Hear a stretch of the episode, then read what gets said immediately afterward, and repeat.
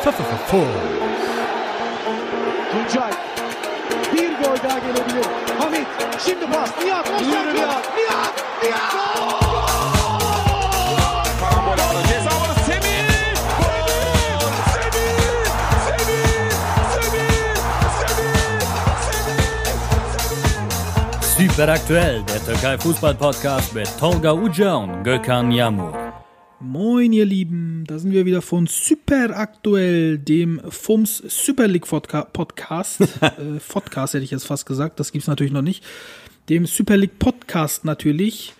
Gökhan, ja, äh, fängt ja schon mal gut an hier mit mir, mit Stottern Alles gut. und so weiter. Wir haben heute einige äh, schöne Sachen wieder auf dem Programm. Zunächst einmal unser Top-Thema der Woche, womit wir beginnen wollen. Äh, und dann machen wir weiter mit äh, Kuriosum aus dem türkischen Fußball. Und am Ende ähm, runden wir das Ganze mit der Spieltagsanalyse ab. Ich freue mich drauf und äh, ich denke mal, dass das spannend wird. ja, Äh, wollen wir doch anfangen, oder nicht? definitiv. Äh, Top-Thema der Woche in der Super League. Was kann es anderes sein als Aaron Bupensa, der Mann, der über den ewig hoch und runter geschrieben, hoch und runter geredet wurde, wurde endlich, kann man sagen, transferiert. Jetzt ist das Ganze aus der Welt geschaffen. Wir haben alle Klarheit. Aber ich finde, das ist ein Transfer, ähm, worüber wir reden müssen. Denn als erstes ist mir natürlich sofort aufgefallen, ähm, Hatayspor und der ganze Vorstand und die ganzen Verantwortlichen haben ja immer gesagt, wir wollen 10 Millionen Euro. Kein Cent darunter, ansonsten setzen wir uns nicht mal an den Mittagstisch mit euch. So, ne? Und dann haben die so einen auf Dicken gemacht und haben gesagt, ihr braucht ihr uns gar nicht anrufen, braucht ihr gar nicht ankommen und so weiter und so fort. Und jetzt ähm, sehen wir, dass Bupensa für 8 Millionen, also das sind nat- natürlich noch keine offiziellen Werte, aber ähm, das wurde schon kundgetan, dass man sich im Prinzip auf diese Summe geeinigt hat. 8 Millionen Euro plus 20 Prozent vom Transfergewinn, falls er von Krasnodar für über 8 Millionen Euro woanders hin wechselt. Sprich, wenn er irgendwann für 20 Millionen wechselt, kriegt ähm, Hatay nochmal 2,4 Millionen dazu und erst dann werden die über diese 10 Millionen, was die auch angestrebt hatten. Äh, für mich ist das Ganze ein bisschen verwunderlich. Erstens wegen den Aussagen, die sie getätigt hatten. Die waren, die haben sich ja sehr selbstsicher angehört, dass sie den niemals unter 10 verkaufen. Und zweitens hatte ich persönlich so ähm, das Gefühl, dass Bupensa wirklich mit jedem weiteren Spiel, was er macht, noch mehr in den Fokus rückt, noch mehr, noch besser spielt auch und noch mehr Leuten und äh, Scouts und Mannschaften auffällt. Deswegen weiß ich gar nicht, ob das so schlau war, ihn jetzt abzugeben. Auf der anderen Seite haben sie natürlich Planungssicherheit und auch wenn er jetzt, ähm, ich sag mal, sich ganz schlimm verletzen sollte, äh, haben sie das Geld sicher. Ich weiß nicht, wie siehst du das Ganze? Also, also erstmal wundere ich mich ein bisschen über deine Mathekenntnisse. äh, von 20 Millionen, 20 Prozent sind bei mir 4 Millionen, Nein. nicht 2,4. Ja, aber das ist ja nicht, Aber- das ist ja nicht das Rechenbeispiel. Wenn sie ihn für 20 verkaufen, dann haben sie ja 12 Millionen Transfergewinn, nicht 20. Und die Ach kriegen so, ja nur die die kriegen ja nur den 20% vom Gewinn. Transfergewinn. Genau. Ab 8 Millionen, oder wie? genau, also ein Transfergewinn heißt alles, was über 8 Millionen ist, ist ein Gewinn für Krasnodar. Und wenn sie für ihn für 20 verkaufen, dann haben sie quasi ähm, 12 Millionen Gewinn mit ihm gemacht und davon kriegt dann Hatayspor 20 Prozent. Und das Ah, macht okay. nach Ah. Adam Odrise 2,4 Millionen. Dann bist du korrekt, dann nehme ich das zurück. Das äh, war mir eigentlich bewusst, dass mit dem Transfergewinn, das habe ich äh, so gar nicht mitbekommen. Ich dachte, die kriegen tatsächlich einfach nur 20 Prozent von der Transferablöse, die sie dann, äh, die dann Krasnodar bekommt. Okay. Ach so, nee, das ist, Äh, das ist insofern ja. vom Gewinn. Nee, nee, nee, das stimmt nicht. Also äh, äh, 20 Pro, also Prozente zu bekommen ist meistens auch von dem nächsten Verkauf. Das heißt nicht Gewinn, sondern kenn, Verkauf. Kenne ich so nicht so, aber Fast, also fast ausschließlich nur. Also ich, ich Transfergewinn ist für mich jetzt äh, in dem Fall ist für mich äh, neu, also auch in, bei den Bopensa jetzt. Aber das ich kann sein. Also wirklich- das, das ich weiß ich würde jetzt nicht. tatsächlich behau- das Gegenteil behaupten, dass das ausschließlich andersrum ist, aber keine Ahnung, kann ja auch. Also äh, gerne können das die Leute auch mal gerne in die Kommentare reinschreiben äh, bei FUMS in den Social Kanälen. Genau. Guck das, Äh, guck das doch mal bitte nach. Einmal, genau. Und dann äh, wissen wir da äh, dann auch fürs nächste Mal Bescheid. Aber ich, wie gesagt, bin der Meinung, äh, dass das von nächsten Transferverkauf und Tolga ist der Meinung äh, des Gewinns. Schreibt einfach mal rein und dann äh, wissen wir da Bescheid. Äh, davon aber ab ähm, finde ich den Transfer, äh, diese, diese, diese acht Millionen äh, wo du schon sagtest, vorher 10 Millionen, da untergeben wir nicht, wo ja auch Dynamo Kiew noch am letzten äh, Tag der, der Transferphase 9 Millionen geboten hat, ähm, äh, wo sie es abgelehnt haben, ist aber nachvollziehbar, denn sie verkaufen ihn für 8 Millionen, haben ihn aber noch bis zum Ende der Saison. Also sie sind ihn ja dann nicht los. Das heißt, sie können natürlich noch mit damit immer noch in die Europacup-Plätze reinrutschen ähm, und Aber können sich hm, Darf ich da mal zwischengrätschen? Natürlich das so. Gehst, gehst du davon aus, dass er en, ein- am Ende der Saison niedrigeren Wert haben wird? Also ich würde jetzt davon ausgehen, stumpf, ähm, dass er, auch wenn am Ende der Saison kein Deal mit irgendeiner Mannschaft vorhanden ist, dass da trotzdem äh, Angebote reinflattern, 10 Millionen, 11 Millionen, 12 Du, Millionen. äh, also das, das war ja so jetzt im Winter, da waren ja zwei Angebote, ich glaube auch aus Italien für 5 und 5,5 Millionen hieß es. Und halt am letzten Tag kam dann Dynamo Kiew mit 9.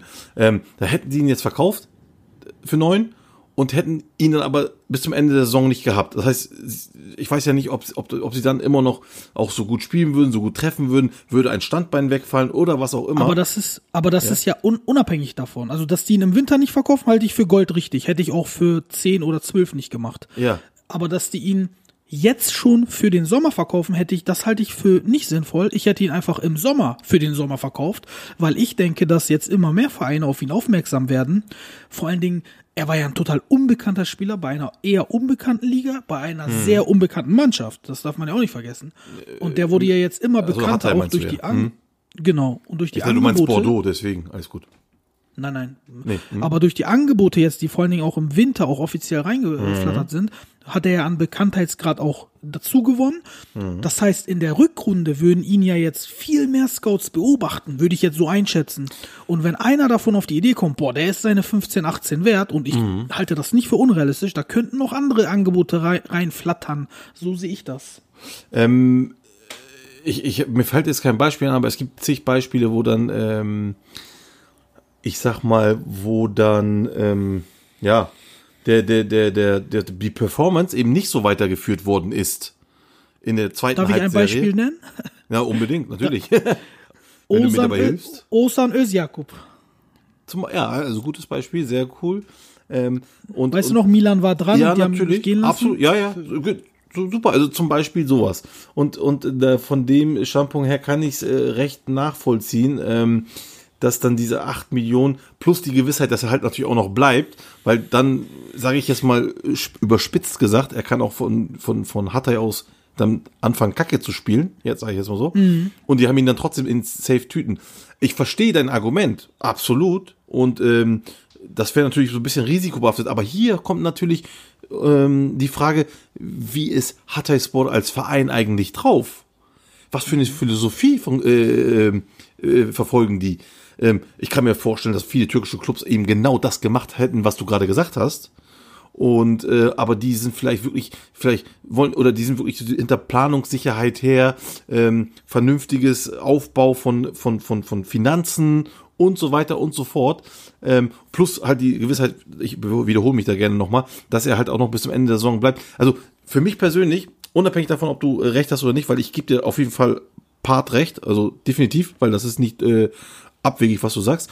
Aber ich finde diese, diese Art, jemanden zu verkaufen und äh, also jetzt schon zu verkaufen, aber zu wissen, dass er erst nächste Saison äh, äh, geht, äh, sowas mag ich. Das ist einfach vorausschauende äh, Aktion.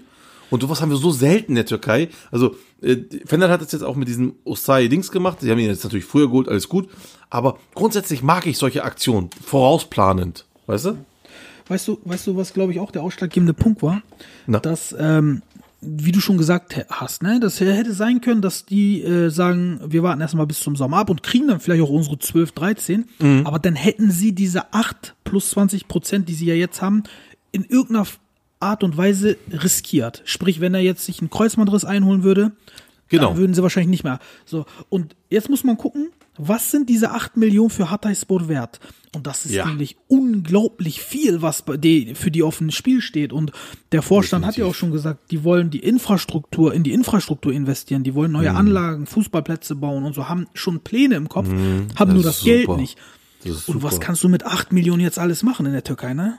es ist natürlich so, was kannst du damit machen? Und was machen die meisten auch damit? und, und, und wenn jetzt Das ist eine Hatay- ganz andere Frage, genau. Ja, ja, genau. Und wenn jetzt Hatay das so macht, wie du es gerade zum Beispiel beschrieben hast, dann ist das jetzt schon mein neuer Lieblingscup, kann ich dir jetzt schon mal sagen. Ähm, Mhm. Zumal ich ja auch äh, jetzt erst letztens noch gelesen habe, wie dieser dieser Bupensa äh, äh, Transfer damals zu Hatayspor auch vonstatten ging, wo der Presi wirklich sagte oder der einer der Vorstandsmitglieder sagte dann so, dass der den angeboten wurde von Fatih Kavlak, einer deren Genau, Dings hier. habe ich auch Und- gelesen. Hast du auch gelesen, ne? Er wurde dann, ange er wurde dann angemacht. Ah, oder angemacht, wa- warum bringst du jemanden her, der, der ist unbekannt, den kennt man nicht und riskierst uns damit? Und er aber, ne, aber wir haben ihn wirklich beobachtet und glaubt, vertraut mir. Und ähm, dieses und und es war tatsächlich so, dass ähm, äh, Bupensa wohl ähm, an sich sehr sehr viel äh, Qualität besitzt, was wir jetzt auch sehen natürlich. Und er aber in der Zeit von Bo- Bordeaux in einem Tief war, in einem psychischen Tief, äh, wo er sich überhaupt eben nicht wohlfühlte, auch mit dem Fußball gerade nicht wohlfühle. Und dieses Gefühl hat ihn aber Hatay wieder gegeben. Und da macht aber auch Sinn, weil man merkte ja in den ersten, ich lass mich rügen, vier, fünf, sechs, sieben, acht Wochen hat er ja nicht viel gespielt, nicht. hat er auch nicht getroffen. Äh, Also überhaupt nichts. Er war wie so ein Geist und dann auf einmal, wo er sich wahrscheinlich eingewöhnt hat, auch wieder die Liebe zum Fußball äh, gefunden hat, hat er gezeigt, was er drauf hat. Und da muss ich wirklich Glückwunsch sagen an diejenigen, die ihn dort gescoutet haben. Äh, von nichts, also aus null, acht Millionen machen, ist super. Ja, da nimmst du eben was vorweg. Lass uns mal gleich zu Hataysport kommen. Lass uns mal eben noch bei diesem Transfer bleiben. Ähm, zu den Sachen kommen wir gleich noch. Ähm, das Interessante für mich auch an dieser Sache ist, dass er nach Krasnodar gewechselt ist. Und wenn man sich diesen Verein mal genauer guckt, Krasnodar. haben die ein Krasnodar stimmt. Habe ich Kras gut. Krasnodar habe ich gesagt, ne? Krasnodar oder sowas, ja. Alles gut. Ah, ja. Ich bin Zum Glück kann ich das entschuldigen, ich bin kein Russe. naja, auf jeden Fall ähm, Krasnodar, so. Ja, ist auch Auf schwer. jeden Fall Alles ist das Interessante, dass ähm, der große Geldgeber hinter Krasnodar, das ist ja der ähm, sogenannte Herr Bahattin Demirbilek. Ja, der ist ja ähm, dort der zweite Präsident und auch Ehrenvertreter. Und er ist Besitzer von Esther Construction. Und Esther Construction ist die größte Baufirma eigentlich in Russland. Und er hat ein Vermögen von ungefähr 9 Milliarden Dollar, damit man ungefähr das einordnen kann. Und dieser Herr Bahattin Demirbilek ist ein fanatischer Galatasaray-Fan. Das hat man, ähm, also 2013 hat man ihn zum ersten Mal gesehen mit Ünal Aysal, wo er das gesagt hat, wo er gesagt hat, er ist seit klein auf fanatischer Gala-Fan. Sein Traum ist es, irgendwann auch mal Präsident zu sein. Er würde sehr gerne als Sponsor fungieren für irgendwelche Transfers und so weiter und so fort. Hat er seine Liebe zu Gala ganz frei geäußert. Ähm, und irgendwie sagt mir mein Gefühl, das ist aber nur ein Gefühl, nicht auf Fakten basiert, dass dieser Transfer kein Zufall sein kann, dass dieser Aaron Bupensa, der auch von Gala umworben wurde, auf einmal zu Krasnodar geht, zu einem, ähm, zu einem Verein, wo der zweite Präsident ein fanatischer Gala-Anhänger ist, der wahrscheinlich irgendwann Gala-Präsident werden will und auch wird, so wie sich das, äh, wie, wie sich das, wie das zu lesen ist irgendwie sagt mir mein Gefühl, da wird irgendwie rumgetrickst, dass der hinterrücks nach ein, zwei Jahren irgendwann bei Gala landet. Das, wie gesagt, das ist nur eine, ähm, äh, nur eine äh, Vermutung, weil man ja auch sagen muss, Hatay-Spor hätte Bupensa niemals an Gala verkauft, weil der komplette Hatay-Vorstand ist pro Fenner, also das sind Fenner-Sympathisanten, teilweise ähm, Fenner, ähm, wie heißt das, Kongre, USC, wie heißt das, Mitglieder, Vereinsmitglieder. Vorstandsmitglieder, ja. und Vorstandsmitglieder und die sind ja mit Ali Koç richtig, richtig gut und die posieren ja sogar mit äh, Fener-Schals und so weiter, ne? also die, die verstecken das auch nicht, ist auch, das nimmt in Hatay auch niemand übel, deswegen würde der niemals zum Erzrivalen von Fener äh, gehen oder dort landen, denke ich mal, auf dem normalen Wege und deswegen sagt mein Gefühl mir, da ist irgendwas. Ich weiß nicht, ob das jetzt so weit hergeholt ist oder denkst du da ganz anders oder denkst du auch so? Also, äh, ich muss das mal, mal ganz kurz verstehen, äh, wahrscheinlich wie die anderen Zu äh, Zuhörer auch. ähm, der, der, der Kollege, den du da gerade meintest, jetzt habe ich seinen Namen vergessen, sag nochmal bitte. Ja, Bahattin Demir Bilek. Bahatin Demirbilek. Äh, er ist der Präsi von Krasnodar, oder was? Zweite Präsident. Zweiter, Prä okay, zweiter Vizepräsident, okay. Und, äh, Und die geben- Ehrenvertreter. Und er, okay, hm. und die geben jetzt 8 Millionen aus für äh, Bupensa, holen ihn, Genau. Um ihn dann an Gala zu verscherbeln. Also Ist das die, so, ist das die Vermutung? meine Vermutung ist, dass er irgendwann ähm, bei Gala landet, dadurch ja. Okay. Ähm, also die also okay, das erklärt natürlich auch ein bisschen, warum, äh, obwohl ich mich jetzt im Ru- russischen Fußball nicht so gut auskenne, aber warum Krasnodar auf einmal so viel Geld in die Hand nehmen kann und 8 Millionen ausgeben kann. Vor allen Dingen sportlich macht der Transfer doch auch für, auch für Bupenza keinen Sinn, oder nicht? Die sind Siebter der russischen Liga. Die russische Liga, ob die jetzt viel besser als die türkische ist, hm, lässt sich drüber streiten. Ob, ob Krasnodar äh, oder Krasnodar Finanzstärker Ein- sind sie. Finanzstärker sind sie, aber Hm. ähm, ist Krasnodar, Kras, Krasnodar, Krasnodar. wirklich, Mensch. ah Mann, ist Krasnodar wirklich ein seriöserer Ort, um sich zu beweisen als Hatayspor? Weiß ich nicht. äh, Ja, Will ich nee, zumindest also- in Frage stellen. Ja, nee, das kann ich dir, glaube ich, auch direkt mal. Also eher nicht. Ähm, weil das ist, also Russland ist nicht umsonst, wird das ein bisschen als europäische Sackgasse auch gesehen, ja. Ähm, äh, nichtsdestotrotz. Bei den Minusgraden, bei ja, ja. den äh, ja, gut. Aber das Geld schmeckt natürlich, ne? Also keine Frage. Der muss da, wird er wohl einiges verdienen. Äh, ich weiß jetzt nicht wie viel, aber er wird auf jeden Fall einiges verdienen dort. Ähm, für, für Krasnodar macht das natürlich äh, unfassbar Sinn, weil, äh, so wie ich gehört habe von den Kollegen, aus den russischen Kollegen bei uns, das, äh, wird, da wird Markus Berg, der äh, äh, deren Stürmer, wird den Verein verlassen am Saisonende und damit haben sie natürlich dann einen guten Ersatz für ihn geholt. Ähm, das macht Sinn für, äh, äh, wie heißt er, Bupensa. Es ist, also es macht Sinn für Hatay, so, die kriegen Geld, alles gut, die machen äh, 8 Millionen äh, Prozent plus. Und ähm, Bupensa kriegt aber auch wahrscheinlich gutes Geld. Also so ist es ja nicht. So, ob er sich jetzt äh, von der Liga her, wieder von den Dings hier ähm, äh, steigert, möchte ich auch mit Ja beantworten, denn ähm, wenn, auch wenn die Liga jetzt nicht unbedingt besser ist, sportlich, aber der, ich glaube, der Verein Krasnodar wird eher im europäischen Fußball spielen als Hatayspor äh, Stand jetzt. Ähm, Oh, da bin ich mir nicht sicher. Weil Hatayspor, die werden, die werden wahrscheinlich diese Saison Fünfter werden mindestens, ne? Mindestens. Ja, und da ist aber nicht sicher, ob der auch, der Fünfte auch den äh, Europacup-Platz bekommt. Da muss einer, wie einer, ein, ein Verein den Cup gewinnen, äh, der halt schon in der Champions League oder im Europacup ist. Und äh, bei ist, ja, genau. Genau. Und bei Russland ist das so, dass Krasnodar jetzt zwar Siebter ist, aber nur drei Punkte auf den ähm, europäischen Cup, äh, europäischen äh, Platz hat und das ohne Pokal. Wenn das auch noch dazu kommt, da kommt der Fünfte auch noch dazu, sind es halt nur zwei Punkte.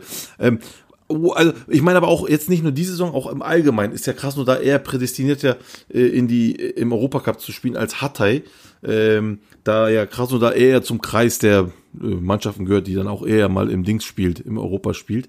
Ähm, von, do, von daher würde ich sagen, jein, denn da sind sie auch auf jeden Fall auch ein Gewinn für ihn. Aber ähm, im insgesamt ist natürlich jetzt Russland, wie gesagt, eine europäische Sackgasse jetzt im Fußball zumindest. Man möge es mir, äh, die, die Russen mögen es mir jetzt bisher nicht übel nehmen. So ist das leider ein bisschen. Ähm, aber, und jetzt kommt diese Theorie wieder, die du hattest mit den Gala, ähm, wenn er nächste Saison in Krasnodar genauso bomben sollte wie jetzt in Hatay, dann wird er natürlich nicht zu Gala gehen. Ich glaube, dann wird er direkt nach einer Saison auch wieder aus Russland verschwinden, für eine viel größere Summe dann. Und ähm, sollte dies aber nicht passieren und er stagniert dort, dann kann ich mir auch vorstellen, was du gesagt hast, vor allem jetzt, wenn die Verbindung stimmt und dies und das, dass er dann eventuell zumindest ausgeliehen wird, erstmal zu Gala. Er ist ja noch jung, recht, recht jung. Ich verstehe auch nicht, wirklich, ich, ich finde das aus Bupensas Sicht wirklich auch, Entschuldigung, wenn ich so ausdrücke, dumm, diesen Transfer. Ich will dir auch sagen, warum. Ich denke da an Carlos Eduardo von Hoffenheim damals, aufgehender Stern, 22 Jahre alt, ähm, unglaublicher Fußballer, der in, in der Bundesliga, damals, wo Hoffenheim nach dem Aufstieg wirklich auch Erster war, lange Zeit in München, ähm, dann unglücklich 2-1 verloren hat und somit die Tabellenführung erst abgegeben hat und so nach 18, 19 Spieltagen Ibisevic, Kreuzbandriss und so weiter, Salihovic, Obasi, Dembaba, diese Zeit war Carlos Eduardo der beste Mann, ja. Und was hat er gemacht? Er hatte Angebote aus der ganzen Welt, ist dann nach Russland gegangen, ja. Ähm, war das Rubin Kazan, war das, glaube ich. Na, ist auch egal. Er ist nach Russland gegangen für 20, 22 Millionen, hat natürlich großes Geld verdient und so weiter. Weißt du, womit er erstmal nicht klargekommen ist? Mit dem Kunstrasen. Da fing es schon mal an. Ein Brasilianer, der sein Leben lang äh, entweder auf äh, geilem Rasen oder zumindest auf weichem Untergrund gespielt hat, muss auf einmal auf, ähm, auf Teppich spielen. So, ne? Das ist das Erste. Dann das kalte Wetter. Das ist wirklich, das können wir uns hier kaum vorstellen. Minus 20, minus 25 teilweise. Ne? Das ist das Zweite. Das Dritte, die Sprache, die Kultur.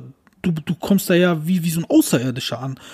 Ähm, und das ist auch nicht zu unterschätzen, finde ich. Das vierte, das Niveau der Liga, da sind unglaublich viele Brecher. Ich habe ich hab mir das teilweise mal angeguckt. Da sind wirklich Leute, die brechen dir deine Füße. Da wird nur gebrochen, habe ich das Gefühl. Also jeder geht in den Zweikampf, als ob es keinen Morgen gibt. Technik und so, Spielfluss ist da wirklich wenig vorhanden. Warum wechselt dieser vielversprechende, äh, dieses vielversprechende junge Talent in so eine Kackliga? Das, das kann Also, niemand erklären, wirklich nicht. Ähm, bis auf das junge Talent, was du gerade erwähnt hast, hast du gerade komplett die türkische Liga beschrieben. Ähm, weil dort kommen ja auch, ich sag mal, in dem Fall aber alternde Stars. Und da fragen sich auch, warum gehen die in die türkische Liga? Mit genau den gleichen, äh, ja, mit genau den gleichen Themen, die du auch gerade besprochen hattest. Aber und, wieso? Das Wetter ist bei uns doch gar nicht scheiße. Die, Nee, die okay, das, das Wetter okay. sind, die Plätze sind okay, ist ein bisschen, also, die Plätze Nein, nein, sind. die Plätze okay sind scheiße, das wollte ich Ja, sagen, aber so, zumindest ja, kein okay, sorry. Kunstrasenplatz. Nee, das Aber stimmt. Aber, kein aber hier, es ist ja auch so, dass nicht jeder jetzt äh, nicht auf Kunstrasen klarkommt. Äh, das ist das eine. Äh, die werden ja auch nicht so heftig gegrandet wie hier zu Lande. Ähm, aber ähm, die Sache ist natürlich, wie gesagt, die, Antwort darauf ist halt wie in der türkischen Liga auch, zumindest bei den alten Stars und äh, hier sind das, geben die das für Junge aus, ist das Geld wahrscheinlich. Also das Geld lockt sie dorthin. Es ist, es gibt halt, niemand kann mir sagen, äh, okay, der geht nach, äh, ich, als Beispiel habe ich jetzt auch am besten, was, was heute noch passiert ist. Heute ist Quincy Promise von Ajax zu Spartak Moskau gewechselt für 8,5 Millionen. Und jetzt kann man, Alte kann mir ja- Liebe aber, ne? Das ist nochmal was anderes. ja, natürlich, ne, kann, das kann ja sein, aber du willst mir doch nicht sagen, dass Quincy Promise jetzt nur wegen der alten Liebe dahin gegangen ist. Ja? Nein, Gena- natürlich nicht. ge- Genau, also dieses, mit dieser alten Liebe im modernen Fußball, das passt nicht mehr so richtig. Ja, also, Nee, das, da bin ich bei dir, ja, ja. So, genau. Und, aber Ajax hätte ja wahrscheinlich ein besseres Sprungbett in, in die Top 5 liegen, aber er geht zu Dings und da ist, glaube ich, auch einfach das äh, Geld äh, spricht dort. Äh, Das ist bei Aaron Bupenza wird wahrscheinlich auch gut verdienen. Und äh, es ist aber auch wieder schwer, das muss man sagen, schwer wieder aus Russland rauszukommen tatsächlich. Äh, zumindest sich dann noch zu verbessern. Äh, von daher kann ich dein, deine Frage oder deine, deinen Unmut darüber verstehen. Äh, Carlos Eduardos Karriere war mit 22 vorbei und das war ein unglaublicher Fußballer, wirklich. Also, das war ein Zungeschnalzer, war das. Seine Karriere war einfach vorbei. Danach Ne, hat er nirgendwo mehr Fuß gefasst und ist dann irgendwann nach Brasilien zu einem Standardclub dort und spielt Ich, mittlerweile ich frage mich eher so, warum wir zum Beispiel es nicht, ähm, ja, äh, d- äh, ich, wenn ich jetzt zum Beispiel die russische Liga, oder wenn ich jetzt Russe wäre, würde ich aber wenigstens sagen, ey, wenigstens kriegen wir die jungen Spieler zu uns, was wie wir in unserer Liga nicht so hinkriegen.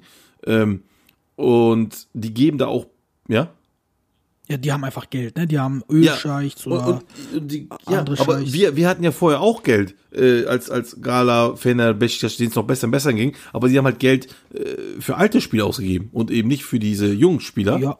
Aber vor ein paar Jahren noch war das auch ein bisschen anders, glaube ich. Ne? Guck mal, Snyder ist mit äh, 27 zu Gala gekommen.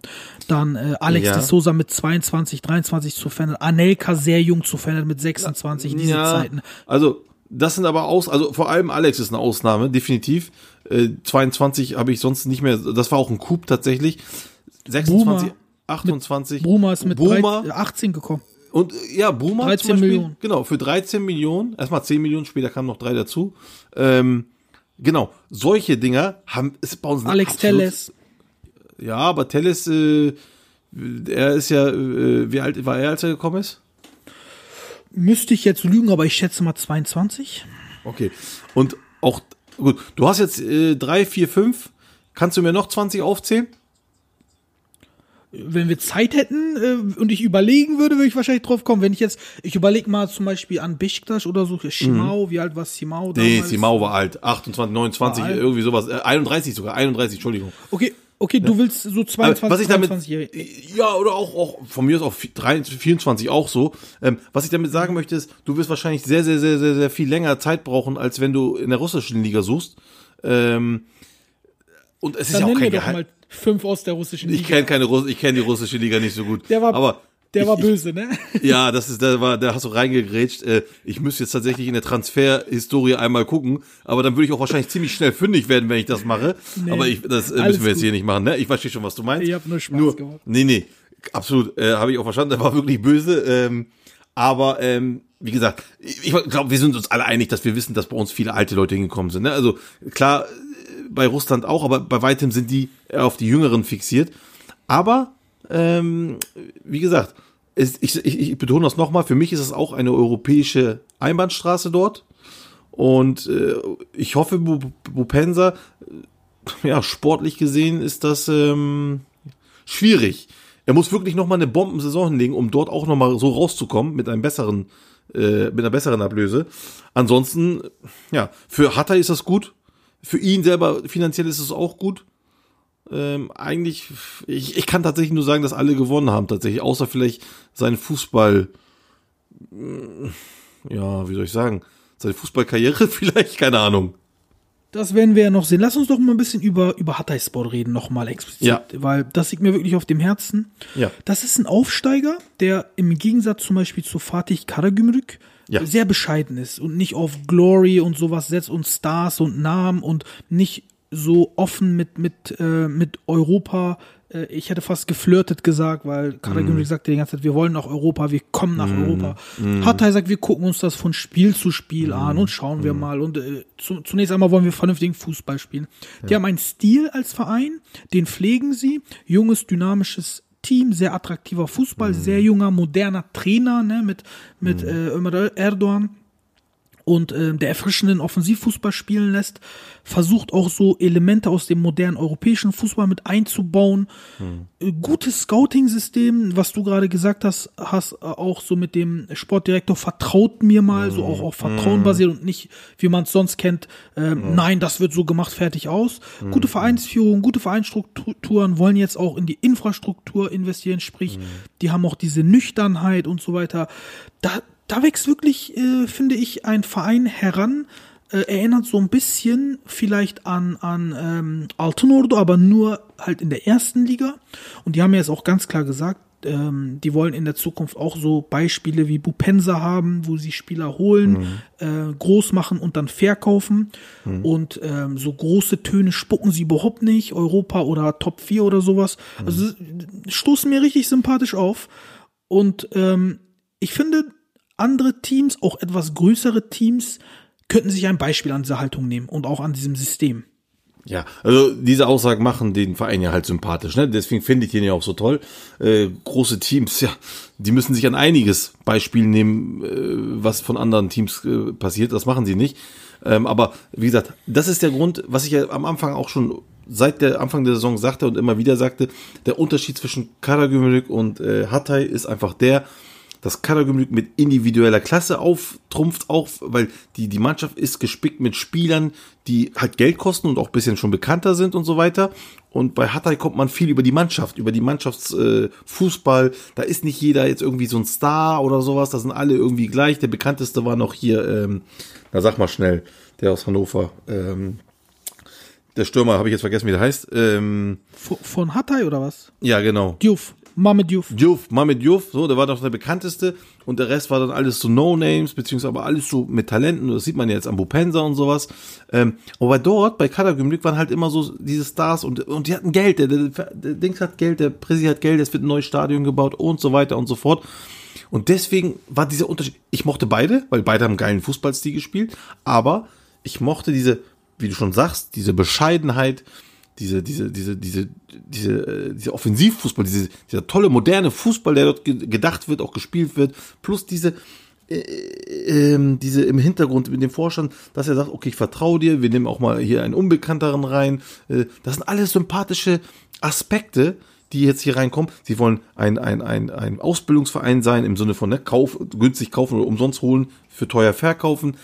Das ist, sie wissen, äh, was Phase ist. Sie wissen, ihr, ah nee, man sagt ja, kenn deinen Platz. Ja, und das ist aber, das, das ist aber sehr, sehr negativ. Dieses Kenn deinen Platz ist sehr negativ ausgeartet. Ich meine das aber im positiven Sinn. Sie wissen, äh, wo sie stehen. Sie wissen, Boden, was, ge- Bodenständigkeit. ne? Bodenständigkeit, sehr schön. Das, was in der Türkei sehr, sehr selten ist, ähm, das gefällt mir sehr, sehr gut an der Ma- Ma- Mannschaft und deswegen ist das, also avanciert sie auch schon zu meinen Lieblingsmannschaften. Wie gesagt, Karagümrük mag ich auch gerne, ist toll, aber ähm, diese Eigenschaften, diese bodenständigen Eigenschaften, diese Zurückhaltung, die liebe ich von Hatay. Ja. ja, da bin ich, also kann ich nur bestätigen, was du sagst. Ähm, der andere positive Fall, Erzurumspor, der hat ja leider ein bisschen abgebaut. Ne? Den, haben, den Verein haben wir auch am Anfang ein bisschen gefeiert. Ja, der hat leider abgebaut, das stimmt. Ja. Die haben leider ein bisschen abgebaut und die setzen jetzt auch wieder auf Altstars aus der Super League, wie Artif Sheshu ja, das ist bisschen, Oh. äh, Da Costa. bisschen unsympathisch, leider, finde ich für mich Ja. persönlich. Ja, Das ist leider, genau der leider. falsche Weg wieder eingeschlagen. Ja, ja, ja, ja. ja. Naja. Gut, dann kommen wir doch mal zum, äh, zu kuriosen Sachen aus dem türkischen Fußball, also Kurioses aus dem türkischen Fußball. Ähm, da fällt mir sofort eine Sache ein. Dinge, die wirklich nur im türkischen Fußball geschehen. Ich habe unter der Woche einen äh, Bericht gesehen. Es ist wirklich irre. Und zwar von 21 Mannschaften, die in der Super League aktiv sind, haben 14 Mannschaften bereits den Trainer gewechselt nach, keine Ahnung, wie viel haben wir jetzt? 24 Äh, Spieltage? sie- 23? 26, sorry, 26 Spieltage. 26 Wochen haben wir, ne? Wochen, genau. Ja, ja, Und ja. wen, weniger Spieltage für jeden. Das ist ja an sich schon krank, aber jetzt das eigentliche, die eigentliche Pointe kommt jetzt noch. Es gibt sogar zwei Teams, die haben den Trainer schon zweimal gewechselt mit Kayseri und Erzurum. Ja, und das ist etwas, finde ich, das gibt's auch nur in der Super League, oder nicht? Ja, ja, that's Super League as usual. Also ähm, es ist äh, es ist absolut, also das sind so wirklich Sachen, die nur in der Türkei passieren. Das sind ähm, äh, ich ich ich die erste Maßnahme ist immer Trainer wechseln, das ist es, komm. Also man merkt, oder das ist ja auch nicht das erste Mal, das ist ja immer wieder so. Ich glaube, die Türkei oder die Super League ist die Liga, womit am meisten die Trainer gewechselt werden. Ich glaube, vielleicht auf dem zweiten Platz ist noch äh, unsere zweite Liga, die Birinci League. Also die beiden würden, glaube ich, die ersten beiden Plätze einnehmen direkt. Wo ich dann denke, Leute, sag mal, merkt ihr irgendwann nicht mal auch, dass das gar nicht an den Trainern liegt vielleicht? Vielleicht liegt es an der, eurer komplette Ausrichtung, die ihr vor der Saison angeht, an eurer Infrastruktur, dies, das. Also es ist einfach stumpf, wird einfach weitergemacht. Und so werden Trainer verschlissen wie nirgendwo anders. Ja, das ist einfach irre. Apropos irre, da habe ich noch was für euch. Nämlich Irrenhaus Unterhaus, äh, meine Lieben. Da gibt's äh, an diesem äh, Wochenende das schöne Hamburger Derby, nämlich St. Pauli gegen äh, den Hamburger SV am Millantor. Unbedingt reinhören, um alle Fakten und alle äh, Nachkommentare mitzubekommen. Irrenhaus Unterhaus. Gönnt euch das, macht auf jeden Fall sehr viel Spaß. Das mal nebenbei. Mega Not Derby. Ja, mega. Also die Stimmung, schade, dass da keine Fans sind, aber ähm, Ja. du wirst da ja was zu sagen. Du bist ja Hamburger, sag mal was dazu. Ja, also ich bin ja äh, weder noch Fan, sag ich mal, aber ich bin ein bekennender St. Pauli-Sympathisant. ich kann da gar keinen Favoriten ausmachen. Das ist wie bei Gala gegen Fener, da gibt's keinen Favoriten. Jetzt kommen wir doch mal zurück zu unserem Thema, nämlich warum passieren in der Türkei so viele Trainerwechsel? Da habe ich mal eine Theorie mitbekommen und die war für mich, ähm, als ich die zum ersten Mal gehört habe, habe ich gedacht, nee, das kann doch wirklich nicht stimmen. Aber dann hat sich diese Idee in meinem Kopf festgesetzt, beziehungsweise diese, dieses Argument und ich habe immer mehr angefangen daran zu glauben. Nämlich, mir hat mal ein guter Freund, der auch gut vernetzt ist äh, im türkischen Fußball, hat mir mal erzählt, weil, äh, ich kann dir erklären, warum in der Türkei so viele Trainerwechsel passieren. Da meinte ich, warum? Er meinte, jeder Trainerwechsel bedeutet neue Transfers. Warum? Weil jeder Trainer seine eigene Spielphilosophie hat und dafür erstmal seine Spieler braucht. Und das kennen wir auch. Jeder der Trainer, der neu ist, sagt, wir sind auf dem richtigen Weg, wir sind auf einem guten Weg. Wenn wir jetzt noch in der Winterpause oder im Sommer ähm, drei, vier gute Spieler holen, die zu unserem System passen, dann sind wir eine Supermannschaft. Sprich, neuer Trainer, immer verbunden mit neuen Transfers. Neue Transfers oder allgemein Transfers heißen in der Türkei immer, Leute machen ihre Taschen voll. Vor allen Dingen im Vorstand. Nicht nur Spielerberater, sondern auch im Verein die Leute. Und deswegen soll die Hemmschwelle dazu, einen Trainer zu entlassen und einen neuen zu installieren, immer sehr gering sein in der Türkei. Und das hat für mich, wie gesagt, als erstes habe ich gedacht, okay, ach, das ist doch nur eine, nur eine Verschwörungstheorie. Aber je mehr ich darüber nachgedacht habe, desto mehr Sinn hat das für mich ergeben. Oder denkst du, das ist zu weit hergeholt? Ähm, also, aber ist das denn nicht so, dass, dass die äh, Vorstände bzw. die Präsis sowieso unabhängig von den Trainern äh, ihre Transfers machen? Also die fragen die Trainer doch eh nicht. Ja, das, äh, das gibt's auch natürlich in der Türkei, aber jeder neue Trainer rechtfertigt doch per se erstmal äh, ähm, neue Transfers. Mancini, kannst du dich noch daran erinnern, als er bei, neu bei Gala Ja. war, wie viele Transfers haben die im Winter gemacht? 13, 14? Ja, ja das kannst du ja ich, sonst nicht rechtfertigen, ne? Wenn du jetzt auf einmal 14 Spieler holst, das musst du ja auch irgendwie erklären können. Und so Ja, hat man natürlich eine perfekte Grundlage, um das zu Es erklären. gibt natürlich auch genug Trainer, die gesagt haben, ja gut, ich, ich nehme jetzt erstmal die Spieler, die da sind. Und es sind ja auch zum Beispiel viele Trainer gekommen, die dann irgendwie, keine Ahnung, wie jetzt auch hier Petrescu zum Beispiel von Kayserispor, nur ein paar Wochen immer nur da war. Ähm, Mhm. wie, wie kann man denn das dann rechtfertigen? Also es, es gibt auch genug Aber der hat ja Spieler, auch seine, der hat ja auch seine Transfers gemacht. Der ist gekommen, da ist, hat der er Maglika geholt. Das ist in der Transferphase gekommen, ne? Genau. Ähm, aber es der gibt ja hat auch Maglika Trainer. geholt, Lukassen haben die geholt, Ja. Mahur haben die geholt. Das sind so die, die mir schnell einfallen, weißt du. Es auch Abramowski haben die, glaube ich, geholt. Genau, aber es gibt auch Trainer, die dann erst, keine Ahnung, Ende März oder so kommen und dann äh, bis zu Ende der Saison und dann werden sie äh, ähm, auch praktisch ausgetauscht. Dann frage ich mich, warum die dann da austauschen. Also, ähm, Ja, das würde tatsächlich meiner Theorie widersprechen, aber wenn die dann im Sommer doch nicht ausgetauscht werden, dann wäre das ja wieder Futter, um wieder einzukaufen. Aber wenn die im März Ja gut, kommen und wenn- im Sommer selbst- gehen, okay, das ist was anderes. genau, ne, also klar, dann kommt ein neuer, dann haben sie wieder Futter, wie du, wenn, wenn wir bei der Theorie bleiben, aber dann fragt man sich natürlich eben, warum holt man den überhaupt dann da, dann hätte man ihn auch gelassen können und dann ähm, hätte man dann eh wieder einen neuen holen können. Äh, also, ja, ähm, ich sag mal so, das ist ähm, eine nur eine Theorie, Theorie, ne? ist Ist eine Theorie, definitiv, ist, ist eine Theorie, keine Frage. Und äh, man muss ja leider sagen, äh, die Theorie von einem Kollegen, die da gekommen ist, äh, kommt ja leider nicht von ungefähr, denn ähm, er geht ja wahrscheinlich auch auf nur das ein, was in der Türkei halt immer so gang und gäbe ist. Und da sind halt krumme Sachen ein bisschen gang und gäbe leider. Und dann kommt man auf so komische Ideen, keine Frage. Ich mag solche Gedanken nicht, aber die sind nicht abwegig. Also man kann nicht sagen, nee, nee, nee, nee, das ist ja kompletter Blödsinn. Ist es eben nicht. Und das ist ja das Schlimme. Wenn da, also, wenn es die Möglichkeit gibt, dass da ein Stück Wahrheit dabei, das, das, ist das, das macht die Liga halt schlecht. Nicht die Theorie von deinem Kollegen, sondern die Liga macht das schlecht. Und das ist halt das Schlimme an der ganzen Geschichte. Naja, lassen wir das mal so dahingestellt, ob es stimmt oder nicht. Kommen wir mal zu einem anderen Kuriosum, wie ich finde Noch Kuriosum. ja, nämlich, ähm, Jene Malatyaspor hat gerade den Trainer entlassen, Hamza Hamsolo.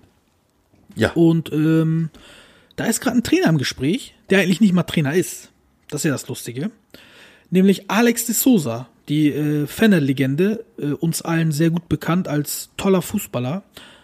Aber als Trainer, ich habe mal nachgeguckt, weil ich konnte mich einfach nicht erinnern, dass er irgendwo Trainer war. Und tatsächlich, er hat im Januar 2021 seine letzten Scheine zu, äh, oder Kurse fertig gemacht, damit er äh, seinen Trainerschein hat, die, diese sogenannte A-Lizenz. Ne? Und ähm, wieso ist so einer bei einem Erstligisten in der Türkei im Gespräch als ein Trainer, frage ich mich da. Nämlich, ähm, der hat doch überhaupt gar keine Trainererfahrung. Das ist doch die Katze im Sack, die man einkauft. Oder sehe ich das falsch? Nee, das ist so richtig. Ähm, also er hat jetzt seit einem Monat seinen Trainerschein, so wenn, wenn das, wenn deine Daten da richtig sind. Ähm, und kriegt direkt einen, ähm, wie nennt sich das? Direkt einen äh, Haupttrainerjob, ja.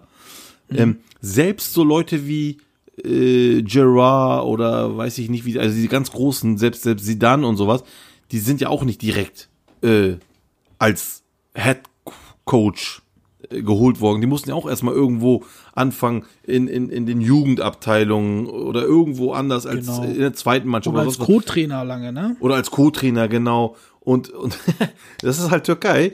Ähm, da hast du einfach einen Namen, äh, damals vom Fußball, was auch immer. Und ähm, ja, du kommst Also ich will nicht mal sagen, ich will nicht mal sagen, dass er nicht erfolgreich sein kann. Das will ich per se Nein, nicht sagen. Aber, nein, nein, das- aber komisch ist Genau. es, finde ich. Aber, man- ja, aber man weiß, nee, aber du hast ja recht, du sagst, die Katze im Sack kaufen, das ist es ja. Du weißt es nicht. Und die Frage ist ja, und, und hier stelle ich mal wieder die Frage an, an die, an die Infrastruktur, an die Clubs. Was, was, was machen die da? Spielen die da Roulette oder, oder, oh ja, hier, Alex äh, ist ein, war ein guter Spieler, der ist auch bestimmt ein guter Trainer. Ne? Also, Ja, als ob das keine genau zwei das verschiedene Denkweise. Paar Schuhe sind. Das sind doch zwei verschiedene. Genau das ist die Denkweise. Ne? Und, und, und dann, und, aber da frage ich, und dieses ist halt dieses, von mir das Kuriose, wie das nennt, ich nenne das oder lächerlich, ja, sowas zu machen, das ist, in meinen Augen ist Malatya damit schon so dieses, ja, ihr wisst nicht, was ihr macht. Ja, wenn die dann jetzt im Endeffekt äh, erfolgreich werden mit Alex, dann sagen sie, yeah, hier nicht. Aber wenn nicht, äh, dann ist eben, ähm, ja, dann ist das halt die Sa Katze im Sack kaufen. Aber äh, egal was passiert, für mich heißt das, die haben einfach keinen Plan, was die dort im Vorstand machen. Ganz klar. Natürlich könnte man jetzt sagen, er kennt die Türkei, er kennt die Kultur, äh, er kennt die Super League. Ich meine, seine Kinder können fließend Türkisch. Er hat seinen einen Großteil seines Lebens in der Türkei verbracht, ne? Er kennt die Super League. Wie gesagt, er, als Spieler hat er unglaubliche Erfahrungen sammeln können. Ne? Bei Brasilien, Coritiba, Parma, Fener. Er hat mit Trainern Spieler zusammengearbeitet. großartig. Großartig. Ja, und er hat auch mit Trainern zusammengearbeitet wie Luxemburgo oder Scolari bei der Nationalmannschaft, Christoph Daum, Sico Aragones, Daum Ja.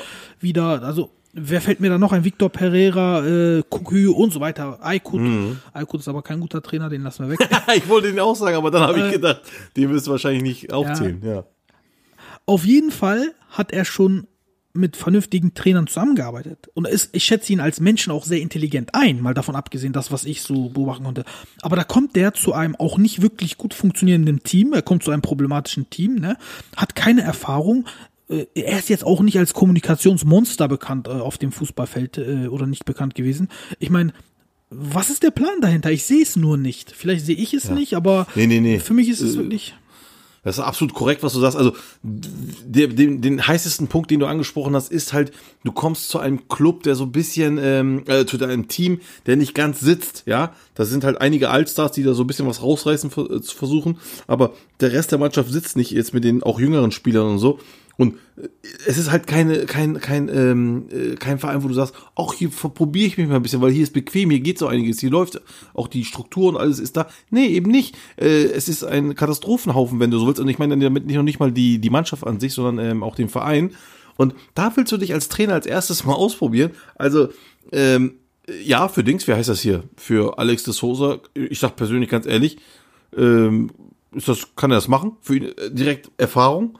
Aber für ähm, Malatyaspor, da geht's ja auch, also die sind ja in einem Wettbewerb Super League und da geht's ja nicht um Spaß oder sowas. Äh, Im schlimmsten Fall, sage ich jetzt mal, im allerschlimmsten Fall kann ja passieren, weiß ich nicht, weil man möchte ihm auch die Zeit geben, weil er ist ja auch ein großer Spieler gewesen. Und auf einmal stehen sie mitten im Abstiegskampf. Und dann? Ja, also es ist echt nicht durchdacht, definitiv. Naja, dann kommen wir doch mal zur Spieltagsanalyse, Gökhan'cığım. Äh, da gab es wieder ein paar sehr interessante Spiele, über die wir reden müssen. Allem voran Ja. ähm, Fenerbahce gegen Göztepe. Damit fang, lasst mal damit anfangen. Ja. Ähm, Fenerbahce schafft das, schafft es immer noch nicht, ähm, den Spiel oder das Spiel mit Ball so umzusetzen, wie sie es haben möchten. Also sie sind, wenn sie das Spiel machen müssen, einfach unnormal nicht effektiv, also schlecht, ineffektiv. Und das hat man jetzt gegen ähm, Göztepe wieder gesehen. Göztepe hat sich solide hinten reingestellt, hat Fener kommen lassen. Fener musste das Spiel machen. Göztepe hat die ausgekontert. Und diesmal war der Altai-Effekt auch nicht da.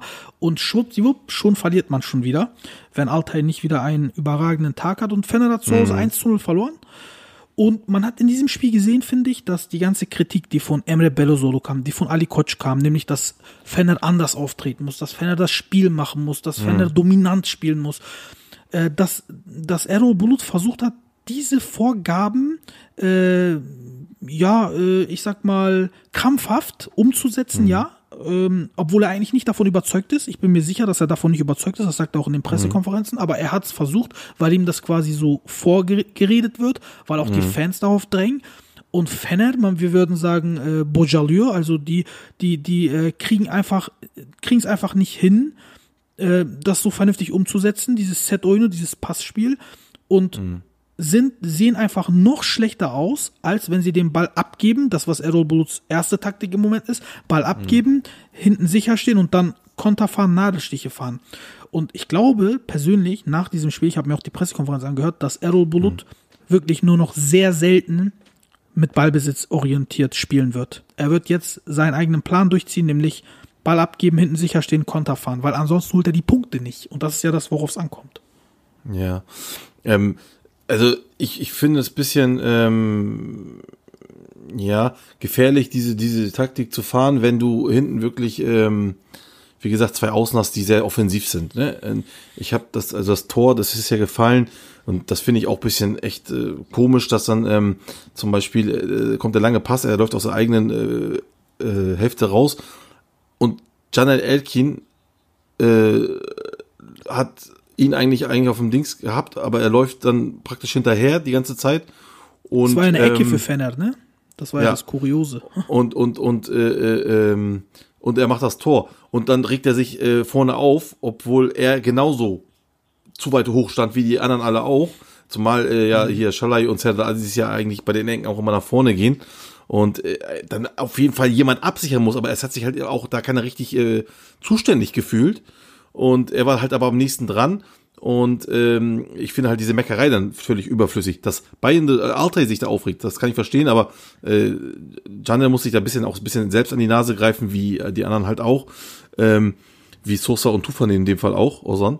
Ähm, die, die, die, da muss einfach jemand aufpassen. Also wenn, wenn die Innenverteidiger reingehen, um Kopfball zu machen, da muss einfach aufgepasst werden. Und dann ist halt diese, diese Taktik, dass man wirklich auf Konter spielen möchte und hier und da, ähm, halt wirklich ein bisschen gefährlich in meinen Augen. Und deswegen, ähm, ja, wenn es denn so ist, dass das ja sogar ungewollt ist, ist das, finde ich, halt sogar noch ein bisschen schlimmer oder komischer.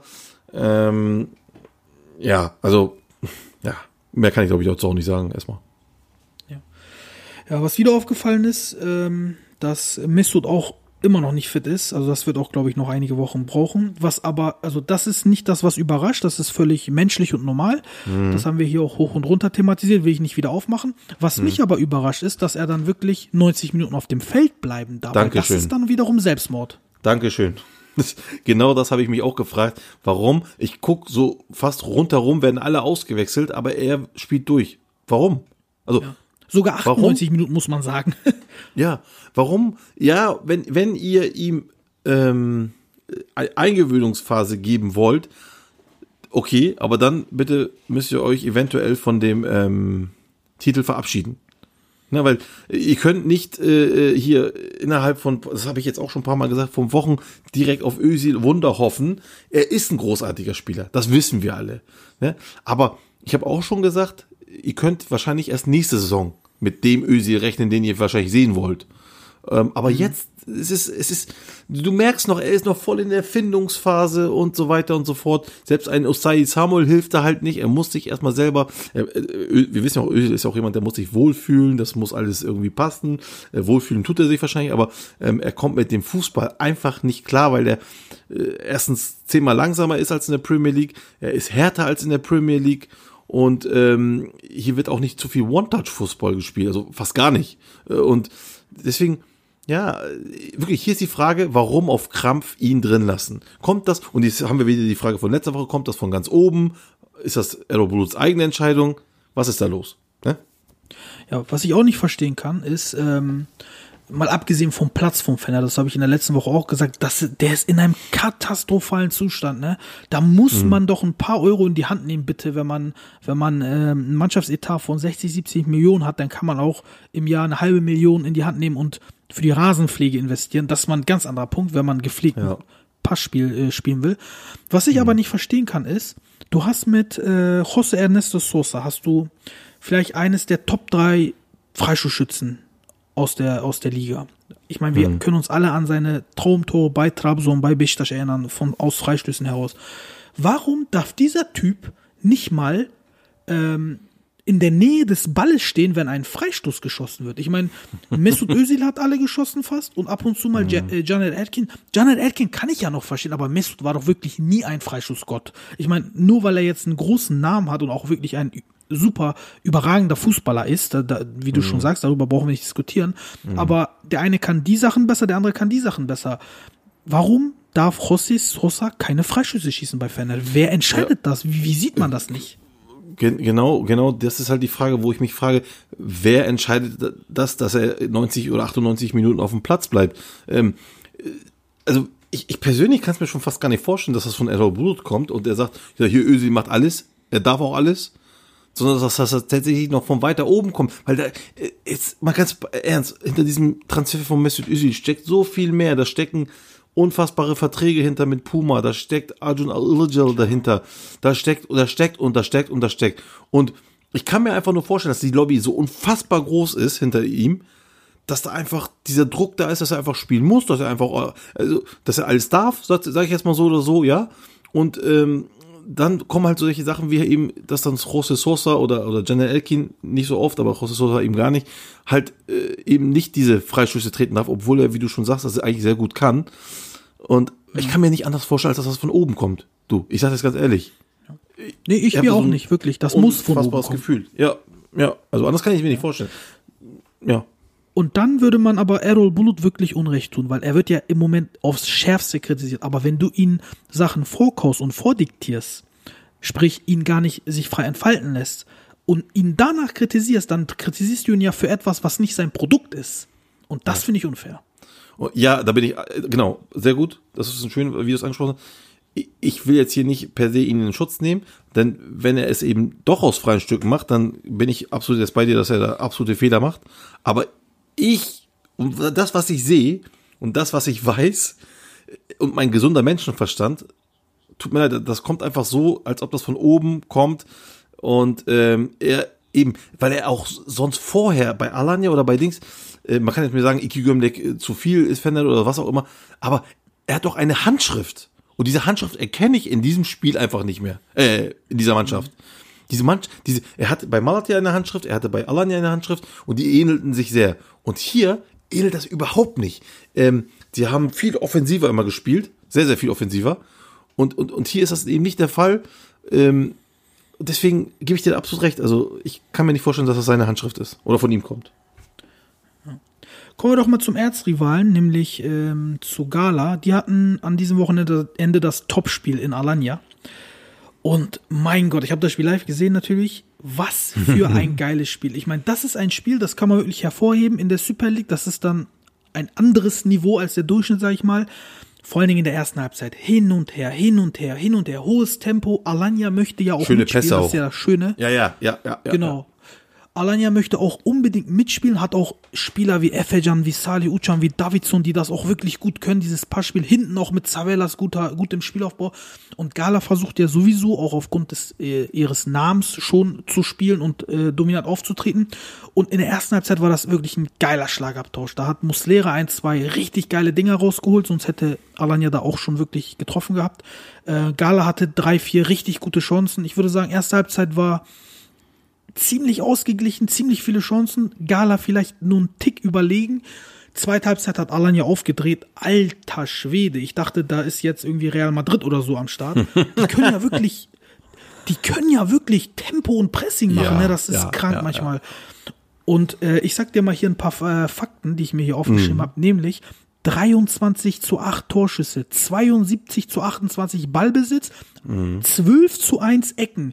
Und das sind wirklich, und bei dieser Überlegenheit, sprich, du spielst das ganze Spiel in der zweiten Halbzeit auf der gegnerischen Hälfte, hast du eine Passgenauigkeit von 89 Prozent. Das sind überragende Werte. Das ist Wahnsinn. Normalerweise, Das ist Wahnsinn. das mag, also ich kann nicht glauben, wenn ich die Werte sehe, dass die dieses Spiel verloren haben. Aber das soll Gala nicht schmälern. Gala hat auch sehr gut gespielt.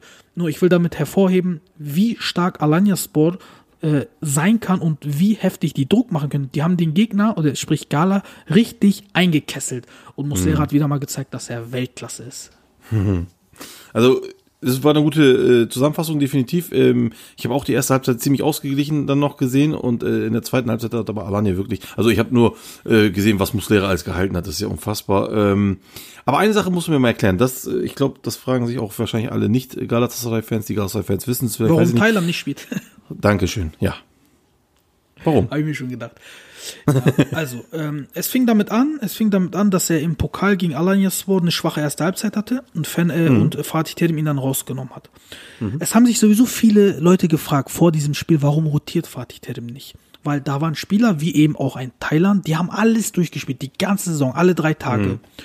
Und ähm, das hat angefangen mit, mit äh, Europa und dann äh, mit Liga und Pokal, alle drei Tage, wirklich bis heute. Und dann hat Fatih Terim ihn in der zweiten Halbzeit rausgenommen, hat auch gesagt, manche Spieler waren, äh, waren sehr müde, deswegen haben wir die rausgenommen. Und dann kommt etwas, was man von Fatih Terim kennt. Er hat ja dann Etebo die Chance gegeben. Etebo hat seine Sache gut gemacht und Etebo darf weiterspielen. Und er darf so lange weiterspielen, bis er, gut, bis er nicht mehr gut spielt. Und das kennt man von Fatih Terim, dass er dann, wenn er jemanden einsetzt und er macht seine Sache gut, schaut der nicht auf Namen oder was weiß ich, er lässt die dann weiterspielen und gibt diesen Spielern die Chance. Und deswegen darf Etebo auf der 6 im Moment drin bleiben. Also Das er nutzt seine, nicht, Er, er nutzt seine, seine gute Form aus, praktisch. Genau, er nutzt den Hype aus. Das heißt aber nicht, dass Thailand jetzt irgendwie rasiert wurde oder außen vor ist. Ganz im Gegenteil, wir werden Thailand sehr bald wieder in der Startelf sehen. Ähm, das heißt aber nur, dass Fatih Terim, der er versucht, äh, adil zu sein, also gerecht zu sein, gegenüber den Spielern, die spielen und dann ihre Leistung bringen. Die will er dann nicht sofort wieder rausnehmen. Äh, Das kenne ich aus der Vergangenheit wirklich sehr gut und das macht er hier wieder. Er hat das ja auch gerade mit Luin Dammer gemacht, ne? Er hat ihn jetzt äh, gegen Kasim Pascha Genau, das wäre meine zweite Frage gewesen, genau. Das wäre meine Genau, zweite hat, Frage. hat ja. seine Sache ordentlich gemacht äh, und darf direkt drin bleiben und hat wieder ein sehr gutes Spiel gemacht gegen Alanya. Wobei man bei Luin Dammer nochmal sagen muss, im Gegensatz zu Etebo Thailand, Luin Dammer hat ja im Gegensatz zu Donk den viel höheren äh, Wiederverkaufswert oder ist ja ein viel Mhm. größerer Wert für Gala, weil man diese, diese ähm, Personalie gut vermarkten und verkaufen kann. Mhm. Bei Etebos ist ja nicht der Fall, der ist ja nur geliehen, aber Thailand, Thailand kannst du, also ich habe jetzt auch heute gelesen, drei Italiener sind dran, äh, Ja, den vier. kannst du natürlich weiterverkaufen. Oder vier sogar, siehst du? Mhm. Und ähm, deswegen gehe ich auf der sechs eher von einem Wechsel jetzt aus, auch schon am Wochenende, dass da Thailand Mhm. wieder spielt, aber auf der Innenverteidigerposition, das kann sein, dass Lünen da mal wirklich drin bleibt, dass das jetzt Aber pass auf, ist. Da, möchte ich mal was fragen, weil wir haben ja letzte Woche äh, ein bisschen auch darüber diskutiert, wegen dieser Innenverteidigung, ähm, und haben ja gesagt, dass zum Beispiel, ähm, das war nicht letzte Woche, Entschuldigung, vorletzte Woche, da haben wir ja gesagt, dass zum Beispiel der Faktor Marcau und äh, Ryan Donk hinten äh, das spielerische Innenverteidigung-Duo bildet. Das heißt, Fatih hat eher auf spielerische Elemente gesetzt. Und ähm, Ganz genau. Aber, aber das wäre ja dann praktisch eine Philosophie, die er da entwickelt. Und die hat er jetzt aber wieder durchbrochen, indem er wieder Louis Dama spielen lässt. Ähm, also Ja. wel, welche, also wie würdest du das erklären? Äh, Welche Philosophie wiegt da über die anderen? Also erst einmal kommt es natürlich auf den Gegner an. Ne? Äh, Mhm. Und man kann natürlich sagen, Alanyaspor, es war klar, dass die mit viel Druck spielen werden äh, und äh, Gala hinten reindrücken werden und dass Fatih Terim sich gedacht hat, okay, da werde ich ein, ein äh, Schweineschlacht da hinten drin eher gebrauchen als ein schönen Passspieler. Das deswegen für dieses Spiel Luin Dammer. Äh, das war dasselbe äh, bei ähm, Kasim Pascha Spiel, da hat es geschneit wie Scheiße, da kon konnte man kaum stehen, das heißt, man hat nur mit langen Bällen agiert, nur vorne rein, vorne rein. Da ist ein Luin Dammer natürlich Gold wert. Vielleicht hat, also da war wahrscheinlich das der ausschlaggebende Punkt. Ähm, natürlich hast du recht, wenn Donk spielt, hat man diese Komponente Passspiel und vor allem Entlastung von Marcao. Ne? Wenn beide das können, dann ist der andere entlastet. Das hat man. Aber man darf auch nicht vergessen, ähm, Luin Dammer kriegt ja nicht umsonst Angebote. Er hat ja auch seine Fähigkeiten. Es ist nicht das Passspiel, ganz bestimmt nicht, aber es sind andere Sachen. Luin Dammer hat eine Physis, die ist wirklich äh, bemerkenswert, weil er ist, ähm, er ist für seine Größe ist er ziemlich schnell. Er ist wie ein riese Kopfballungeheuer, also da Kopfball, äh, Kopfbälle kommen da kaum durch bei ihm oder gar nicht. Und er ist einfach, äh, was die Abwehr an sich angeht, was das Defensivverhalten angeht, besser als Donk, das muss man sagen. Er ist aber mit dem Ball lange nicht so gut. Und das kommt dann immer von Spiel zu Spiel. Du entscheidest dich dann für eine Philosophie und nimmst dann einen Spieler. So stelle ich mir das vor.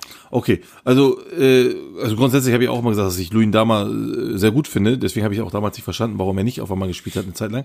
Also, äh, das heißt also, dass diese, diese Philosophie des, des, ähm, des spielenden Duos, Innenverteidiger-Duos, eben nicht endgültig ist bei, bei Fatih Terim, sondern seine eigentliche Philosophie ist es, ein bisschen auch zu rotieren und immer wieder den Schwung von guten Spielern oder beziehungsweise Spielern, die gut spielen, auch mitzunehmen und dann eventuell sich dann auf, von, von, von, von Gegner zu Gegner darauf einzustellen. Ja, ich glaube, es ist so eine Mischung aus beidem. Ich glaube, grundsätzlich will er schon, dass man spielerisch daraus sich kombiniert. Äh, Ich glaube, er sucht sich aber immer wieder punktuell Spiele raus, wo er sagt, okay, hier machen wir mal lieber hinten dicht und agieren mal mit langen Bällen. Du hast ja jetzt, das haben wir auch angesprochen, ähm, Flexibilität vorne. Ne? Wenn Onyekuru spielt, der äh, für Konter gut geeignet ist, wenn ein Mustafa Mohamed spielt, der die vorne auch, wenn die, die die Bälle festmachen kann, auch wenn die nur lang geschlagen werden, so kannst du halt viele taktische Finessen ausprobieren. Das war vorher nicht der Fall. Und Fatih Terim äh, nutzt das gerade so ein bisschen aus, spielt so ein bisschen mit seinen, mit den Möglichkeiten, die er jetzt auch endlich mal hat. Äh, und ich glaube aber grundsätzlich will er über das Passspiel kommen und ähm, das werden wir jetzt auch bei den Gegnern, die jetzt schwächer werden von Gala, werden wir das auch überwiegend sehen. Ob Luin Dammer jetzt raus muss und Donk reinkommt, das will ich nicht sagen, weil Luin Dammer soll jetzt auch im Sommer verkauft werden, um Geld zu generieren und deswegen muss er auch einfach spielen. Natürlich muss man aber auch sagen, dass dann so Leute wie ähm, diese Rotierungsgeschichte passiert aber nicht überall. Ne? Also es gibt dann immer noch Leute, wo er dann fest drauf setzt, wie zum Beispiel Marcao oder jetzt auch Mustafa Mohamed wahrscheinlich. Ähm, die sind so, das sind so Leute und deswegen daraufhin hatte ich halt hatte ich mich bei Thailand Antalya äh, bisschen gestutzt, weil da gehört er auch nämlich zu dieser Riege, äh, die nie geändert worden ist. Und da hat er jetzt aber die, diesen Tausch gemacht. Und da fragt man sich natürlich, äh, entweder wird in den nächsten Spielen jetzt entweder Markau auch mal geschont ähm, und er spielt dann mal mit Louis Dame und, und äh, Donk. Ähm, oder aber ähm, es ist halt, oder Markau und Mustafa Mohamed in dem Fall, sind dann halt nochmal eine Riege höher und Muslera natürlich, die halt wirklich unaustauschbar sind, statt wie Thailand Antalya. Ja, das glaube ich eher, dass hm. er zum Beispiel auf das ähm, auf das Passspiel von Markau nicht verzichten kann hinten, dass er auf ähm, die die Komponenten, die Mustafa Mohamed jetzt reinbringt, dass er darauf nicht verzichten wird, weil der kann ja wirklich mhm. jedes Spiel spielen. Der kann die Bälle festmachen, der ist geeignet für Konter, der ist unglaublich kopfballstark, der ist mhm. gut im Passspiel, der hat teilweise Bälle abgelegt in der ersten Halbzeit, das war überragend, wirklich direkt mhm. aus der Luft abgelegt auf Arda und sowas, solche Sachen mit einem Volley. Hm. Solche, auf solche Sachen wird er nicht verzichten. Genauso auf Onyekuru, denke ich mal, wird er sehr, sehr selten verzichten. Ähm, hm. Ja, manche Spieler, da hast du recht, haben eine Sonderstellung. Aufgrund ja. ihres Talents, ne? kann man einfach nicht anders sagen. Ja. Gut, kommen wir mal auf das letzte Spiel äh, zu sprechen, bevor wir dann aufhören, nämlich ja. Istanbul Başakşehir gegen Trabzonspor. Und bei Başakşehir ist immer noch der Wurm drin, man mag es wirklich kaum glauben. Da wartet man ja eigentlich jede Woche darauf, wann legen sie los, wann fangen sie an zu gewinnen und so weiter. Und es passiert einfach nicht. Und bei Trabzonspor ist genau das Gegenteil. Da äh, können sie sogar den Vereinsrekord jetzt brechen. Ich glaube, sieben oder acht Spiele hintereinander gewonnen. Äh, mhm. Immer 1-0, 1-0, 2-1, 1-0, aber egal, Hauptsache gewonnen. Und siehe mhm. da, die sind nur noch drei Punkte hinter Fener, ne? Und wenn sie jetzt am Wochenende mhm. gegen Fener gewinnen, dann sind sie punktgleich. Also vielleicht ist Absolut. da doch noch was mit in Sachen Schnuppern, Meisterschaft und so weiter. Ja, und zu Başakşehir kann man einfach nur sagen, also die müssen wirklich aufpassen, die sind ja jetzt auf den Abstiegsplätzen, glaube ich, ne? Ja, ähm, äh, ja, ja, ja, ja, ja, ja. Genau, vier steigen ja ab. Und äh, die müssen schleunigst die Kurve kriegen. Wo ist eigentlich Edin Visca? Der ist immer noch nicht da und keiner weiß, was er hat. und da ist halt meine Theorie, die immer noch nicht äh, gekippt ist. Ohne Edin Visca ist ja. Başakşehir nichts. Also wirklich. Aber was hat er denn? Weißt du das? Nee, das weiß ich tatsächlich äh, nicht. Ähm, das kann ich dir tatsächlich gar nicht sagen. Ähm, aber wie gesagt, meine, meine Theorie ist ja noch Bestand. Er ist einfach nicht zu ersetzen. Er spielt einfach unfassbar mit einem Zug zum Tor. Den sehe ich bei keinem anderen Spieler. Ich dachte, vielleicht noch Junior Fernandes könnte das noch ein bisschen hinbekommen, aber auch er, also diese, nicht, dass Junior Fernandes schlecht ist, um Gottes Willen, er macht das ja schon ganz gut, aber diese Präsenz, die er bei Başakşehir hat, und damit meine ich jetzt Wischer wieder, hat kein anderer.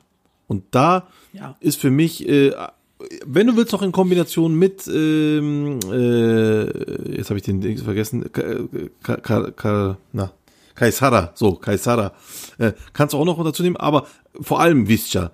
Das ist für mich das A und O hier. Ansonsten sieht man wirklich Başakşehir, das ist echt fast schon erbärmlich, dass die von äh, Meister jetzt zum Abstiegskampf gegangen sind. Ähm, auf der anderen Seite bei Fener, äh, bei Fener, schon bei Trabzon, ähm, ja, muss ich wirklich dieses unfassbar gute ähm, Innenverteidiger-Duo mal loben. Ähm, oh, Victor ja. Hugo und Edgar Deye, also was für ein, was für eine Maschinen, also beide, also das ist ja unfassbar, äh, wie, wie, wie gut die äh, dort hinten agieren.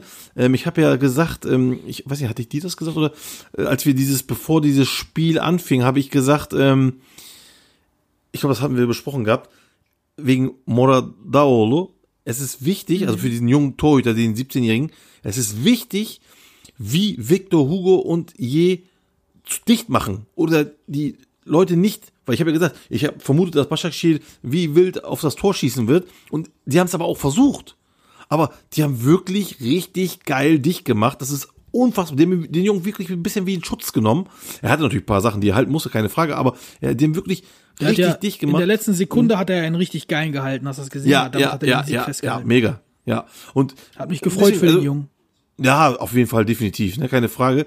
Aber da muss ich echt sagen, ähm, also ich muss, wenn ich eigentlich müsste ich jetzt Victor Hugo, Edgar Ye, Flavio und Özdemir, äh, alle Berat Özdemir, alle vier, äh, ein wunderbares Quartett da hinten.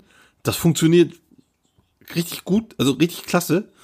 Und ähm, ja, vorne reicht dann auch irgendwann dann mal einer, der wie jetzt in dem Fall Yusuf Sade reinkommt und das Ding dann auch äh, reinmacht. Und, und dann gewinnt, und deswegen gewinnen sie halt auch so oft diese 1-0, 1-0, 1-0 oder ne, so ähnlich. Und ähm, das, das, das ist halt im Moment das Spiel von, äh, von Trabzonspor.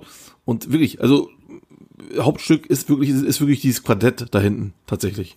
Was, was mir aber auffällt, wir haben ja immer darüber geredet, als wir Errol Blut kritisiert haben, dass er ein komplett neues Team hat und dass das äh, normal ist, dass er Zeit braucht. Schau dir mal dieses Team von Trabzonspor an. Da ist nur ein Spieler, jetzt vom letzten Spieltag, der der äh, nicht neu ist in der Startformation im Vergleich Mhm. zur letzten Saison. Guck mal, im Tor ist Moradaolo neu. Innenverteidiger Duo komplett neu. Links spielt normalerweise Marlon. Der war Mhm. sogar hier jetzt, äh, ich glaube, der hat äh, Corona. Da hat äh, äh, Gensch gespielt. Ähm, Mhm. Das ist dann eigentlich, der spielt da sogar mit Jugendspielern. Dann hat Ja, rechts mega, Kamil Ahmed mega. Mhm. Da hat rechts Kamil Ahmed Çörekci gespielt, da spielt normalerweise Serkan, beide neu, da war Pereira letztes Jahr. Auf der 6 Berat und Flavio, beide neu. Auf der 10 Bakasetas neu, links Yunus Malle neu, vorne Giannini neu. Und auch wenn die, ich sag mal, die richtige Startelf da ist, mit Wakayeme noch, mit anderen noch, dann sind maximal drei Spieler vom letzten Jahr da. Ja, Urjan, Wakayeme und Ekuban und mehr fällt mir da auch nicht mehr ein. Ja, ich glaube auch nicht. Also geht das es. ja. Aber also geht's ja dann doch, dass man ein Spiel kreieren kann, der das funktioniert, dass, dass man nicht alles auf diese, dieses, äh, ähm, diese neuen Spieler zurückführen kann, die dann neu zusammengetrommelt sind. Ja, ja, mein Bester. Doch, doch, doch, doch, doch. Dafür, da habe ich direkt eine Antwort, mein Bester. Pass mal auf. Und zwar mal. folgendes. ähm, du hast recht, es sind äh, acht neue im Team. Und diese, von diesen acht sind eins, zwei, drei, vier, die aber alle Super League-Erfahrung haben. Es sind ja keine Leute, die aus einer anderen Liga kommen. Es sind wirklich Leute, die die Liga kennen. Bakasetas kennt die Liga sehr gut. Berat Özdemir, Aber bei Fener sehr gut. Auch. Ja? Dann, auch. Ich mein, dann lass uns doch mal, dann lass uns, bitte? Ja, ich, ich zähle auf. Ja, Sosa, ja, Novak, Augenblick. Mertaka. Sosa, Sosa spielt er erst jetzt. Sosa spielt erst jetzt, äh, seit neuestem wieder. Mert Nee, der hat ja am Anfang der Saison auch, der hat ja am Anfang der Saison auch gespielt, ist ja nur rausgerotiert worden, weil er die Leistung nicht gebracht hat. Ja, also äh, ist, ist das sich, äh, also ich glaube, er hat sich da auch für anders entschieden. Also er hat sich explizit für, äh, äh, für, äh, für wie heißt er nochmal jetzt, äh, na sag mal eben gerade, mein, Hakanyandas entschi entschieden, ja? Und, ich finde und sogar, dass bei Trabzon viele keine Bund äh, Super League-Erfahrung haben. Giannini, Flavio, äh, dann Victor Hugo, Edgar Lier, dann hinten links Marlon. Edgar Je hat, Edgar Je hat ja schon mal links gespielt. Edgar Je hat schon gespielt. Und ähm, wie gesagt, Yunus Malle ist jetzt ganz neu. Yunus Malle ist neu und ihn sehe ich auch noch nicht im Spiel. Er ist noch ein bisschen außen vor. Er spielt auch noch nicht gut. Ja. Ähm, ne? Aber Marlon aber zum Beispiel ist überragend. ne, Marlon ist, ist neu, das ist richtig. Aber trotzdem sind dann so Leute wie, und auch gerade in den ähm, wichtigen Positionen, Bakasetas, Berat Özdemir, Edgar Je, ja, das sind, äh, und wenn dann noch Ekuban und, äh, wie heißt er, Wa- Wakayeme, das sind alles diese wichtigen Positionen, in denen sie spielen. Und jetzt nimmst du einen äh, Mert Hakanyandas bei Fener, der wirklich, ich habe das aber auch schon vorher gesagt, wirklich für mich kein guter Spieler ist. Er hat ein gutes halbes Jahr bei Sivasspor, da wo die ganze Mannschaft gut funktionierte. And that's it. Da tut mir, da hat Fener echt den Falschen geholt, äh, wenn man jetzt von Emre Kılıç und äh, Mert Hakanyandas ausgeht. Und ähm, und dann kommen halt die ganzen neuen, wie die, wie, wie da vorne, äh, Valencia und äh, wie heißt das, Samata und wie sie nicht alle heißen. Ähm, das sind, also das sind komplett Spieler, die aus anderen Ligen kommen und sich erstmal auf diese Geschwindigkeit erstmal einigen müssen. Und wie gesagt, Bakasetas kennt, kennt die Super League aus dem FF. Berat Özdemir auch zum Beispiel. Und man muss ja auch sagen, dass zum Beispiel, und das, das sage ich jetzt mit allem gebührenden Respekt, dass Trabzonspor eben kein Feuerwerk abfeiert in ihrem Spiel. Sie spielen, sie konzentrieren sich auf das, was sie können. Und das ist halt eben hinten wirklich, also mit einer wunderbaren Präzision hinten dicht machen. Äh, die Außen Marlon und äh, rechts war das ähm, Serkan. Die machen die Läufe, wunderbar. Und so hauen sie, haben sie immer wieder ein bisschen äh, äh, Gefährlichkeit, hauen sie in das Spiel rein, machen hier 1-0 und hin, hinten ist dann dicht. Das heißt ja nicht, dass sie ein Feuerwerk vorne abfeiern oder dass sie Fußball zelebrieren, aber sie spielen taktisch sehr, sehr clever. Und das ist hier auch einfach mal der Unterschied. Und äh, diese Taktik fehlt ja bei Fennel, was wir ja gesagt haben. Und zwar, Das ist- ähm, Also Ja. das ist ja auch einfach der Unterschied und da würde ich gerne sagen, der beiden Trainer, ja. Äh, nee, pass auf. Und da haben wir ja gerade ausgemacht, dass das ja eventuell eben nicht von Trainer kommt, diese Art zu spielen. Weil ich erkenne Aerobulut Handschrift tatsächlich nicht. Und, und das ist Ja. die Frage, ob Nee, das gebe ich dir oben kommt oder nicht. Ne? Also deswegen, das, wenn, wenn es nämlich die Handschrift von Aerobulut tatsächlich ist und er versucht da neue Sachen und macht, dann gebe ich dir recht, dann sage ich, Aerobulut hat wirklich bei Fender Kacke gebaut, aber das wissen wir halt nicht. Und ähm, aber hier ist halt der Unterschied, dass das wirklich sich auf eine Sache konzentriert wird, wie sie spielen wollen. Und das, das ist auch richtig so. Man soll eben nicht etwas spielen, für die man die Spieler nicht hat. Oder dieses System spielt, für das man die Spieler nicht hat. Und äh, das gefällt mir bei Zapson ganz gut. Gut, somit kommen wir auch wieder zum Ende, Gökhan Jim. Hat äh, Ja. wieder sehr viel Spaß gemacht. Danke für deine wertvollen Worte. Danke an die Zuhörer. Ich bedanke mich auch an Bis dich. zum Ja. Nächsten Mal. Macht's gut. Tschüss.